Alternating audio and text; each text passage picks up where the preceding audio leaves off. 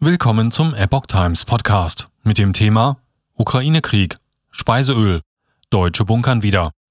Ein Artikel von Epoch Times vom 14. März 2022. Viele Deutsche führen derzeit Hamsterkäufe mit Speiseöl durch, da das Angebot durch den Ukraine-Krieg sinkt. Da die Weizenexporte durch den Ukraine-Krieg einbrechen, sinkt das Angebot an Speiseölen in Deutschland, berichtete RND vor kurzem. Auch werden diese immer teurer. Durch die Mangelware führt es dazu, dass viele deutsche Hamsterkäufe mit Speiseölen durchführen. Viele Discounter rationalisieren deshalb ihre Abgabemenge, sodass nur eine bestimmte Menge Speiseöl pro Person gekauft werden darf. Sonnenblumenkerne größtenteils aus Russland und Ukraine.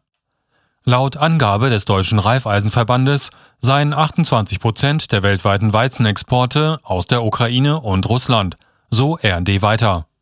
Des Weiteren sind diese beiden Länder auch die größten Anbieter von Sonnenblumenöl und Schrot. Über 50 Prozent der weltweiten Produktion von Sonnenblumenkernen werden dort hergestellt. Bereits im Jahr 2020 hatte die Zeitung BW Agrar berichtet, dass Ukraine im Wirtschaftsjahr 2020-21 rund 6,6 Millionen Tonnen Sonnenblumenöl und 5,2 Millionen Tonnen Sonnenblumenschrot exportiert hatte. Russland 3,2 und 1,5 Millionen Tonnen. Speiseöl in den Twitter-Trends. Das Verhalten, bestimmte Waren zu hamstern, wurde auf den sozialen Medien stark kritisiert. Viele bezeichnen es als Panikverhalten.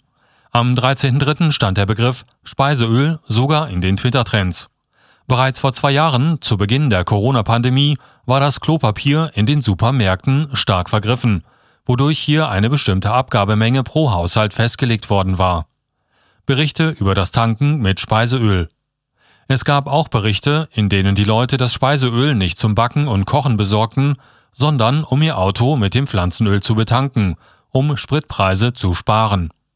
Experten warnen jedoch davor, dies ohne weiteres so durchzuführen.